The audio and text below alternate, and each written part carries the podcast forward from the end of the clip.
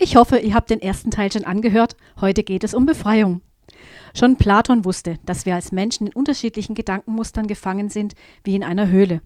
Und er hatte wohl auch eine Ahnung von einer Macht, die größer ist als alles, was er sich vorstellen konnte. Das Feuer, das weit oberhalb der Höhle brennt, symbolisiert für mich heute Jesus, der als Licht in die Welt kam, um uns Erkenntnis zu schenken. Doch, was heißt das konkret? Ich stelle eines seiner Worte aus Lukas 4 voraus. Der Geist des Herrn ruht auf mir, denn der Herr hat mich gesalbt.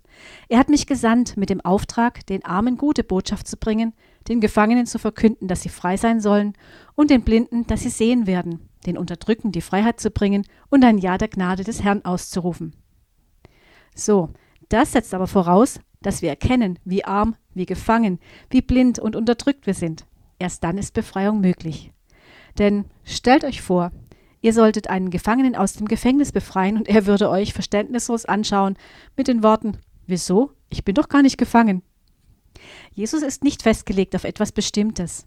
Seit der Geschichte von Adam und Eva brauchen wir jemanden, der unsere Schuld auf sich nimmt. Im Alten Testament waren es die Opfertiere im Tempel. Im Neuen Testament ist es Jesus. Befreiung ist sehr viel unspektakulärer, als es klingt oder in vielen Gemeinden verkündet wird. Wer von euch Worte wie Exorzismus und Dämonenaustreibung im Kopf hat, kann diese getrost zunächst beiseite schieben. Das ist nur ein winzig kleiner Teil.